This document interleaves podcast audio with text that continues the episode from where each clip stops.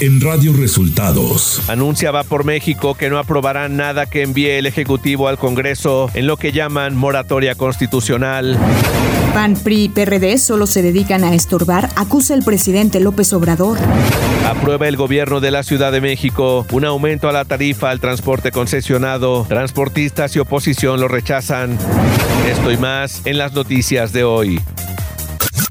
Este es un resumen de noticias de Radio Resultados. Bienvenidos al resumen de noticias de Radio Resultados. Hoy es 10 de junio y estamos listos para informarle Valeria Torices y Luis Ángel Marín. Quédese con nosotros, aquí están las noticias. La mañanera. En la conferencia de prensa de este viernes desde Oaxaca, el presidente Andrés Manuel López Obrador respondió a los líderes del PRI, PAN y PRD ante el anuncio que hicieron este jueves de que no aprobará ninguna propuesta del presidente al Congreso. Pues no es nada nuevo, es lo que han hecho, estar bloqueando, no proponen nada, no ayudan, se dedican a estorbar, mucho ayuda el que no estorba. Andrés Manuel López Obrador anunció que el Estado mexicano ya es socio mayoritario y tiene la dirección de la empresa Altan Redes, que se encargará de llevar Internet gratuito a todo el país. Y tomamos la decisión de aportar un recurso y ya esa empresa que va a permitirnos que haya Internet en todos los pueblos ya es de la nación. O sea, ya eh, el Estado mexicano es socio mayoritario y ya tiene la dirección, la administración de la empresa. Y en el caso de cinco personas desaparecidas en Oaxaca por el huracán Ágata, el presidente López Obrador indicó que se sigue trabajando para localizarlos y hay una brigada permanente en su búsqueda. Estamos trabajando con las autoridades y la Secretaría de la Defensa informó ayer que hay una brigada permanente buscándolos. El presidente advirtió este viernes a los funcionarios públicos que buscan ser presidenciables para el 2024 que no dejen a un lado sus responsabilidades para hacer campaña. Y hay alguien que tiene un trabajo el gobierno, trabaja sus 16 horas y las 8 que les quedan de esas ocho pueden utilizar tres para pelar el diente y cinco para descansar también. Pero no se puede que si tienen un cargo, apenas si ocho horas en la oficina y 16 para pelar el diente, no. López Obrador se refirió al gobernador de Yucatán, Mauricio Vila, como viable candidato a la presidencia por parte de la oposición. De otros partidos, eh, me preguntaban que si el que está de gobernador en Yucatán, Vila, dije sí, ¿cómo no? Reporte Coronavirus. La Secretaría de Salud presentó este jueves el reporte técnico diario sobre el avance de la pandemia, el cual señala que hay 6.024 nuevos casos positivos de COVID-19 en las últimas 24 horas, así como 36 defunciones confirmadas debido a COVID-19. Radio Resultados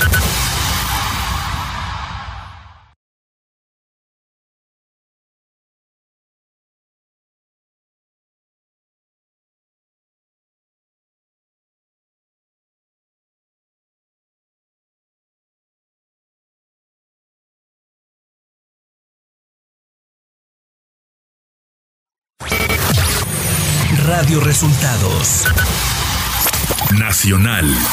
La coalición Va por México anunció que en lo que resta de esta legislatura no aprobará ninguna iniciativa de reforma, adición o modificación a la Constitución que venga del gobierno del presidente Andrés Manuel López Obrador, lo que llamaron moratoria constitucional. Los dirigentes de los partidos PRI, PAN y PRD que integran dicha coalición anunciaron esta decisión en respuesta a lo que calificaron la intromisión del gobierno federal en las elecciones del pasado domingo 5 de junio.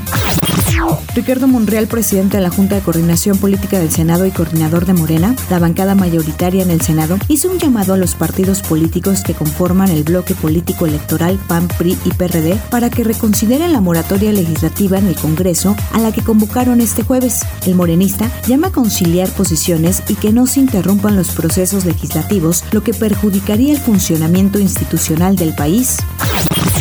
El coordinador de Morena en la Cámara de Diputados, Ignacio Mier Velasco, aseveró que es inatendible la sentencia del Tribunal Electoral del Poder Judicial de la Federación que ordena que un legislador del Movimiento Ciudadano forme parte de la Comisión Permanente del Congreso de la Unión por considerarla inconstitucional y ambigua, ya que viola los artículos del 50 al 79 de la Constitución Política de los Estados Unidos Mexicanos, señaló Mier Velasco. De los 31 municipios afectados por el huracán Ágata en la entidad, 22 se rigen bajo el sistema de usos y costumbres. Todos recibirán un anticipo en una semana para reparar principalmente los daños ocasionados en caminos locales, sistemas de agua y centros de salud con apoyo de la población, informó el presidente Andrés Manuel López Obrador, al encabezar la supervisión de las primeras acciones correspondientes al plan de apoyo de las 100.000 personas afectadas por el huracán. El primer mandatario agradeció a presidentes y presidentas municipales por apoyar a las autoridades federales en este contexto de emergencia y reafirmó que no existe un límite de presupuesto para cumplir el compromiso de atender al pueblo de manera directa, sin corrupción. El gobierno de México se sumó este jueves a la propuesta de crear la Alianza de las Américas para la Prosperidad Económica que el presidente de Estados Unidos, Joe Biden, presentó durante la novena Cumbre de las Américas en Los Ángeles, California. La alianza estará enfocada en fomentar el crecimiento de las economías de la región y priorizando enfoques que disminuyan la desigualdad en nuestras sociedades, protejan a las personas más vulnerables y fomenten la creación de empleos bien remunerados. Economía. La inflación en Estados Unidos se aceleró a un nuevo máximo no visto en 40 años en el mes de mayo, una señal de que las presiones de los precios se están afianzando en la economía norteamericana, lo que probablemente empujará a la Reserva Federal a extender una serie agresiva de aumentos de las tasas de interés, lo que se suma a los problemas políticos de la Casa Blanca. El índice de precios al consumidor aumentó en Estados Unidos 8.6% respecto al año anterior, según datos mostrados este viernes por el Departamento de trabajo, la vivienda, los alimentos y el gas fueron los mayores contribuyentes a esta alza. Clima. Este día la onda tropical número 13 desplazará al sur y occidente del territorio nacional y en combinación con el ingreso de humedad del Océano Pacífico generado por la vaguada monzónica que se extenderá frente a las costas de Oaxaca y Chiapas, mantendrá un temporal de lluvias fuertes a muy fuertes en Veracruz, Guerrero, Oaxaca y Chiapas. Además, en la interacción con un canal de baja presión que se extenderá sobre el norte, occidente y centro de México, con inestabilidad en niveles altos de la atmósfera y con el ingreso de humedad del Océano Pacífico y Golfo de México, ocasionará chubascos y lluvias fuertes descargas eléctricas y posible caída de granizo en dichas regiones, incluido el Valle de México. También se pronostican fuertes rachas de viento con tolvaneras en zonas del norte y noreste del país. Ciudad de México. El gobierno de la Ciudad de México anunció este jueves un aumento a la tarifa al transporte concesionado. El secretario de Movilidad, Andrés Layú, fue el encargado de hacer el anuncio. A partir de ese análisis se aprueba una actualización de la tarifa de transporte concesionado de un peso a partir del 15 de junio. Ante esto, los integrantes de la Fuerza Amplia de Transportistas FAT rechazaron que el aumento de un peso a la tarifa del transporte haya sido por acuerdo con el gobierno de la Ciudad de México y acusaron que la Secretaría de Movilidad no les consultó sobre la propuesta del aumento, por lo que no permitirán una imposición. Los transportistas señalaron que acatarán las exigencias, sin embargo, argumentaron que el alza de un peso es insuficiente, pues no representa el gasto de los insumos. Por su parte, el presidente del PAN en la Ciudad de México, Andrés Ataide, señaló que el aumento de un peso a la tarifa del transporte concesionado en la Ciudad de México impactará directamente en el bolsillo de las familias capitalinas. El gobierno tenía otra manera de solucionarlo. Esto afectará a la economía familiar brutalmente. Información de los estados. La Fiscalía de Veracruz dio a conocer dos vinculaciones a proceso por casos diferentes. Por un lado, se informó que fue vinculado a proceso Marlon N., acusado del feminicidio de Montserrat Bendimes. Fue vinculado a proceso con dos años de prisión preventiva. Además, se dio a conocer también la vinculación a proceso de Armando N., conocido como el Trascabo, por el presunto delito de homicidio doloso calificado en agravio de las periodistas Yesenia Mollinedo y Sheila Joana García, ocurrido en Cozoleacaque, Veracruz. El gobernador de Puebla, Miguel Barbosa, anunció este jueves que dará protección a Elena Monzón, hermana de la activista y abogada Cecilia Monzón Pérez, luego de denunciar en redes sociales que fue perseguida cuando viajaba en un vehículo. El ex gobernador de Querétaro, Francisco Domínguez Servién, señaló que el dirigente nacional del PAN, Marco Cortés, preparó una estrategia perdedora, lo cual se vio reflejado en las urnas. Para el ex gobernador queretano, ganar las gubernaturas de Aguascalientes y Durango fue por el esfuerzo de la militancia panista y no por la estrategia de Marco Cortés. Radio Resultados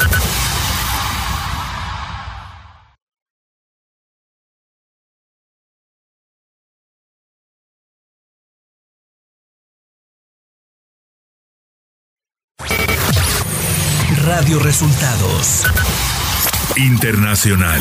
Estados Unidos eliminará el requisito de los viajeros internacionales que se sometan a una prueba de COVID-19 en el plazo de un día antes de tomar sus vuelos a suelo norteamericano. Los Centros para el Control y la Prevención de Enfermedades han determinado que el requisito ya no es necesario, pero que reevaluarían la necesidad del requisito de prueba cada 90 días y que podría restablecerse si surge una nueva variante preocupante del coronavirus. El presidente de Chile, Gabriel Boric, y el presidente de Brasil, Jair Bolsonaro, se reunieron con su homólogo Joe Biden durante la novena cumbre de las Américas. Gabriel Boric expresó su preocupación por el alza de precios derivado de las sanciones impuestas a Rusia a raíz de la invasión a Ucrania. Por otra parte, el presidente de Brasil enfatizó la necesidad de elecciones confiables en Brasil. Deseamos tener elecciones honestas, limpias, transparentes, auditables y confiables, para que no quede ninguna duda después de las elecciones. La Casa Blanca informó que distribuirá 10 millones de vacunas contra el coronavirus en hospitales de Estados Unidos para vacunar a bebés desde 6 meses hasta niños de 5 años con Pfizer y Moderna. Es el único sector de la sociedad que no está inmunizado en el país. La alianza Pfizer y Moderna asegura que sus pruebas clínicas fueron positivas en esas edades y el proyecto de vacunación COVID-19 iniciará el 20 de junio de 2022. Durante la primera audiencia del comité que investiga el asalto al Capitolio del 6 de enero de 2021, se mostró un video de una entrevista con el jefe del Estado Mayor de las Fuerzas Armadas de Estados Unidos, Mark Milley, en el que el funcionario decía que el entonces vicepresidente, Mike Pence, fue quien ordenó a las tropas de la Guardia Nacional que respondieran al ataque y no fue el entonces mandatario Donald Trump, como lo había afirmado su gabinete. Señalaron que el expresidente está acusado de conspiración después de presentar una recreación de primeras imágenes, así como imágenes inéditas. El portavoz del Ministerio de Defensa de China, Wu Qian, aseguró este viernes que el gigante asiático no dudará en iniciar una guerra si Taiwán declara su independencia. Si alguien se atreve a separar a Taiwán de China, el ejército chino no dudará en iniciar una guerra, cueste lo que cueste, y defenderá con determinación la unidad de la patria, dijo Wu Qian. Tecnología.